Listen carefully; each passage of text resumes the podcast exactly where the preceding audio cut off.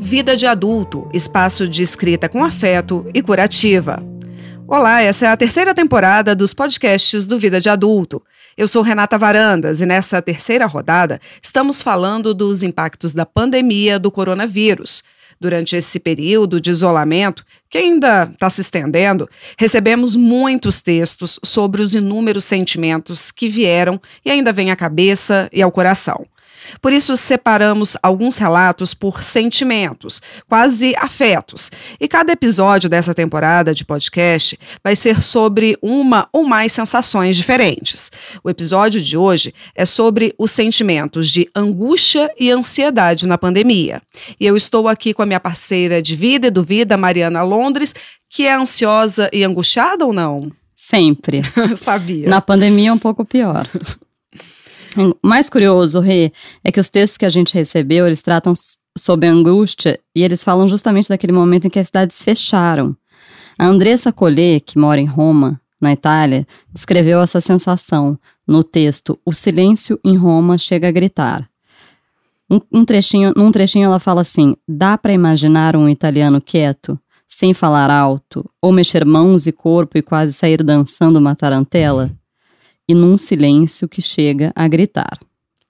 É quando a gente fala que um silêncio fala muito, né? O, o calar fala muito, né? Mas antes da gente comentar, Mari, vamos ouvir também um trechinho do que relatou a Noelle Nobre no texto chamado O Poder do Mar. De quarta para ontem, Florianópolis parou. Restaurantes e lojas, tudo fechado. Me avisa o gerente da pousada atrás de sua máscara. Respiro. À praia você pode ir, me autoriza o gerente. Vejo o mar e subitamente sou anestesiada. Que poder é esse do barulho das ondas, da imensidão que vem e que vai, do som do vento, ainda que o dia esteja tão cinza e uma placa me avise que na água não devo entrar? Caminho, caminho, caminho. Vejo almas solitárias caminhando. Olham o mar. Terão medo. Mari, que horas que a sua ficha caiu, que a coisa, que a coisa de fato era séria? Foi quando tudo fechou mesmo?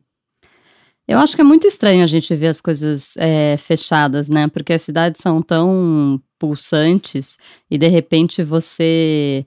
É, eu não sei se você teve essa experiência assim. Por exemplo, no meu caso, eu acho que o lugar mais chocante para mim foi o Congresso Nacional, que é um lugar que a gente trabalha e que circulam mil pessoas, mais, seis mil, acho, mais ou menos, uma média de pessoas todos os dias, então é muita gente circulando. É, e eu fui para o Congresso algumas vezes é, durante a pandemia, e é muito estranho você trabalhar lá sem quase ninguém, sem encontrar com quase ninguém, naquele, naquele salão verde vazio, tudo vazio. E eu também viajei numa época em que ainda estava tudo muito fechado e os aeroportos também muito vazios. É, e o meu filho, quando ele veio dos Estados Unidos para cá, ele veio no auge da pandemia, no começo de abril. Então ele pegou, ele é, parecia tudo fantasma, assim. Ele, ele foi para Atlanta, é, aeroporto, um dos aeroportos mais movimentados do mundo, totalmente vazio. Alma solitária. É, muito, muito, muito estranho. Eu acho que é, esse, essa parte, assim, da pandemia do, do mundo parado é estranho. E o e o problema é que agora, por exemplo, teve essa teve a primeira onda lá na Europa, né? Que a Andressa Collet contou aqui pra gente, é, que atingiu eles primeiro, né? E agora, de novo, eles estão fazendo lockdown, então é uma coisa meio assustadora. Dá um desespero pensar que isso pode chegar aqui e acontecer tudo de novo, né? É, é. E eu acho que lá é ainda pior, assim, porque lá eles param mesmo, né? A gente para médio, né?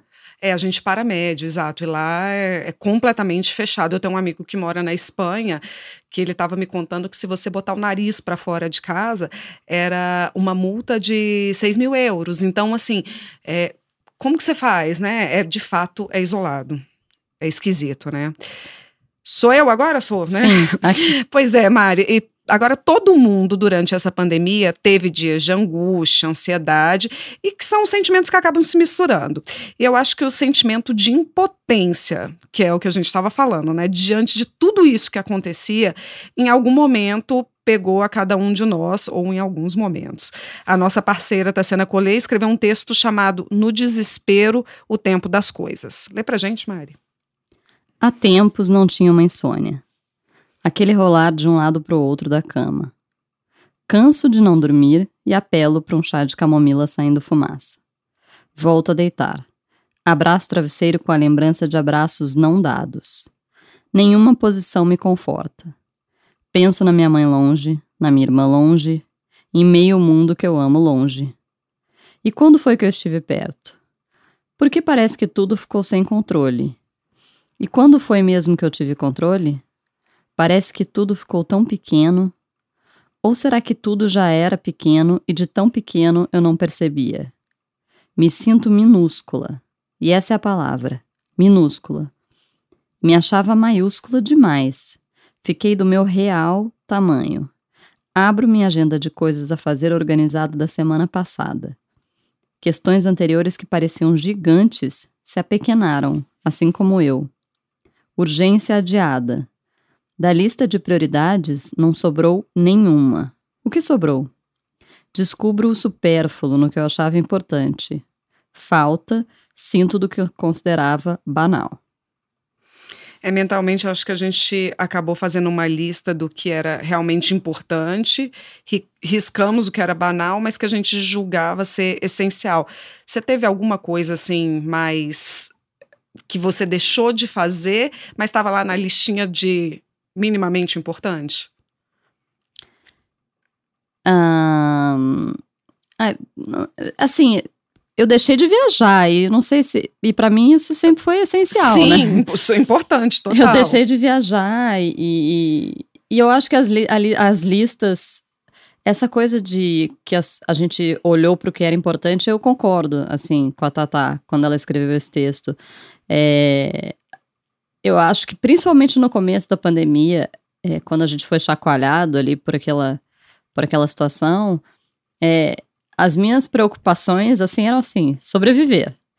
A minha preocupação é, eu preciso sobreviver, me manter empregada é, e a minha família sobreviver. É isso que eu que eu pensava, assim. E eu pensava, assim, como aquela onda, assim, que você tá no mar, assim, e vem aquela onda gigantesca. A única coisa que você pode fazer é mergulhar, aprender a respiração e ficar esperando a onda passar. Uhum. Não tem mais nada que uhum. você possa fazer e torcer para ter fôlego para dar tempo da onda passar. Exatamente, só, né? exatamente. É, é, engraçado isso. Sabe uma coisa que é muito besta, mas que eu lembro que eu tenho também uma lista de prioridades, de coisas a fazer, porque senão eu esqueço tudo. E tava lá para mim, é, naquele dia que eu precisava com urgência ir à costureira.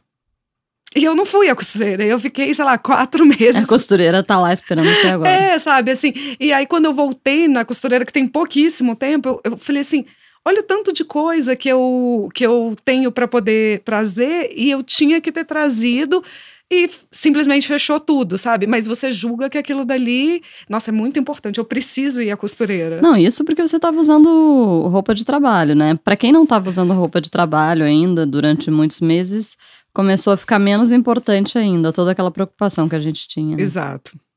A Mel Villanova fez uma receita que deu errado. Esse é o nome do texto dela que diz: Estou no meio a uma crise de ansiedade para fazer dar conta de tudo. Nessa nova ro rotina de quarentena, decido fazer um pão, pois o que tinha acabou. E porque não consigo me concentrar em mais nada. Quando a quarentena começou, certamente cada um de nós recorreu aos ingredientes que possuía e elaborou sua receita própria. E a essa altura, alguns desses ingredientes seguem sendo úteis e outros se mostraram fora da validade. Podemos também nos deparar com a percepção de que a lista de ingredientes poderia ser bem menor ou que está incompleta. Percebo que, mais do que nunca, Nesse momento é fundamental aprender a abrir mão de dar conta de tudo. Me acolher e fazer o que dou conta. Aproveitar a oportunidade de parar para avaliar o que realmente é fundamental. E quais são os meus limites. Preciso dar conta de tudo o tempo todo? Esse texto da Mel resume bem, né? Nossa, maravilhoso, resume né? muito bem. Você deu conta de tudo? Não, eu não dei conta de tudo e, e e como eu te falei, eu estava preocupada com poucas coisas, entendeu? Assim, com coisas fundamentais, mas não com tudo. Não, não, não dá para você se preocupar com tudo nessa hora. Assim. Tem que pensar nas coisas fundamentais. Vou me alimentar bem, vou tentar dormir, dormir bem, porque eu também tive insônia com a Tatá, que ela descreve no texto Menina, dela. eu arrumei uma insônia também, que começou na pandemia e eu sempre dormi muito bem. Na pandemia, desde então, é, eu não durmo bem mais. Eu também não tô dormindo bem. Eu acho que isso é uma coisa geral. É, eu, eu comecei a ter sonhos muito esquisitos, principalmente ali no, no início, sabe? Eu acho que muito medo. Enfim, eu não, dei Ansiedade. conta, eu não dei conta de mim. Como, como a gente tá falando de angústia, angústia e ansiedade, Uhum. eu acho que esses sentimentos, eles, eles ficam muito presentes no, no sono. Quando a gente não dorme bem, a gente provavelmente tá com ansiedade. Ansiedade, claro. Que é o que acontece comigo. Não, eu- fiquei pensando aqui, eu não dei conta de mim nessa pandemia. A nossa querida Juliana Porto escreveu um texto muito sincero, chamado Como uma pessoa ansiosa pode ajudar outra pessoa ansiosa. Não preciso nem falar, né, Rê, que eu me identifiquei totalmente com esse texto. Total. A abordagem foi assim, um pouco tímida e com receio de julgamentos, mas chegou até mim pelo WhatsApp. Ju, quero te fazer uma pergunta pessoal. Queria saber como é o transtorno da ansiedade, já que você tem. Sempre que eu era questionada sobre ansiedade, um outro questionamento retornava para mim, quase que de forma automática. Como uma pessoa ansiosa pode ajudar outra pessoa ansiosa? Hoje sei como fazer isso sem ser especialista no assunto. Um ansioso pode ajudar outro ansioso quando eu entendo você realmente significa algo. Um ansioso pode ajudar outro ansioso quando reafirma que a ansiedade não o transforma em um ser anormal. Nessa pandemia, estamos como esse personagem. A ansiedade dele está tendo crises de ansiedade. Deixa eu só falar uma coisinha, a pessoa ansiosa que não consegue. Vai, fala, a pessoa ansiosa. ansiosa que não consegue se segurar. É, no meu caso, é, eu sempre fui ansiosa desde criança e eu não sabia o que era isso. Eu sabia que eu era uma pessoa agitada, que ficava me, que me preocupava com as coisas que estavam por vir, que ficava nervosa antes de uma competição de natação, por exemplo, que ficava nervosa antes de fazer uma apresentação na escola. é, e eu acho que eu melhorei muito quando eu entendi que aquilo era ansiedade. É, eu nunca precisei tratar essa ansiedade de forma médica, eu não precisei. Eu já fiz terapia, mas é, nunca me recomendaram nenhum ansiolítico, por exemplo, ou um tratamento mais importante. Mas eu, é, eu acho que eu tenho então uma ansiedade de nível baixo, é, mas eu também já eu, eu fui achando formas de controlar isso, né? De tentar respirar. A yoga é excelente para isso porque você, o ansioso ele não respira bem, né? Uhum. Ele fica com aquela respiração curta. É, e enfim, tentar controlar da melhor forma possível, tentar não... Você se planeja. É, eu me planejo, eu tento também não ficar antecipando, porque o que, que, que, que o ansioso faz? É, sofre por antecedência, né? Ele já tá olhando aquele negócio lá na frente, ele já tá nervoso agora. Uhum. É, então eu tento também relativizar esse tipo de coisa. Eu queria saber aonde que compra cápsula de não ansiedade, porque eu admiro muito as pessoas que não são ansiosas, sabe? Eu acho que as pessoas que não são ansiosas é, vivem bem o presente, que é o que a gente devia fazer, né? Exatamente. Porque ficar lá projetando o futuro, você não vive nem aqui nem lá, porque né, a gente não manda no futuro. Mas eu tenho muita admiração por quem vive bem o presente. Eu já fiz curso de, de mindfulness para poder tentar ficar mais centrado no, no presente. Mas hum, o meu centramento no presente dura cinco segundos e vai embora. Eu já tô lá na frente, sempre. É que nem aquela meditação, né? Que você, o ansioso, ele já fala, vem logo, paz interior, porque eu não tenho, eu não Eu tenho o dia todo, eu não tempo, tenho é. o dia todo, vem logo, paz interior. Então é isso, você não consegue nem deixar. Sabe, sabe quando tenta meditar que as- é, nas aulas de yoga e tal, Uhum. que, que a professora fala, ah, é, afaste todos os pensamentos, não pense em nada. Não pense em nada. Menina. Gente, na mesma hora pula um pensamento na minha cabeça e não vai embora, entendeu? Eu não consigo, é, simplesmente não, não, não eu, eu penso falou para mim não pense em nada, eu penso assim na plantação de aspargos que, tá, que pode estar tá com algum problema em algum não, lugar. Eu sou muito pior. Eu consigo, eu começo a fazer uma lista de coisas que eu tenho para fazer. Não pense em nada, não. Peraí, que eu tenho no supermercado, tá faltando tal coisa, e eu preciso resolver tal coisa. Eu sou desse jeito. Não Daqui 15 nada. dias eu tenho que fazer tal coisa. eu sou desse jeito também. Nossa, minha paz interior dura 5 segundos no máximo. Um horror. Pena que a gente não pode, né, nesse podcast podcast, falar com as pessoas, ligar para as pessoas que escreveram os textos, porque eu também queria perguntar para os autores assim: você é o louco das listas, tipo eu? É... Tipo eu também. Enfim. Você sabe que, que tem hora que eu vejo que eu falo, minha cabeça pensa mais rápido do que a minha capacidade de falar. Então tem hora que eu me embanano para poder falar. Por quê? Porque eu tô querendo falar muito mais rápido do que eu consigo de fato falar, entendeu? Aí tem hora que eu paro e falo: fala devagar, porque você não vai conseguir. Respira. Respira. Respira. Bom, gente, controlando a ansiedade, a gente termina nosso podcast de hoje. Muito obrigada pela sua companhia. E nessa temporada nós estamos abordando os temas e os afetos dos textos enviados durante a pandemia e que estarão no nosso primeiro e-book, o Afetos em Quarentena, Escrita Curativa em Tempos de Pandemia.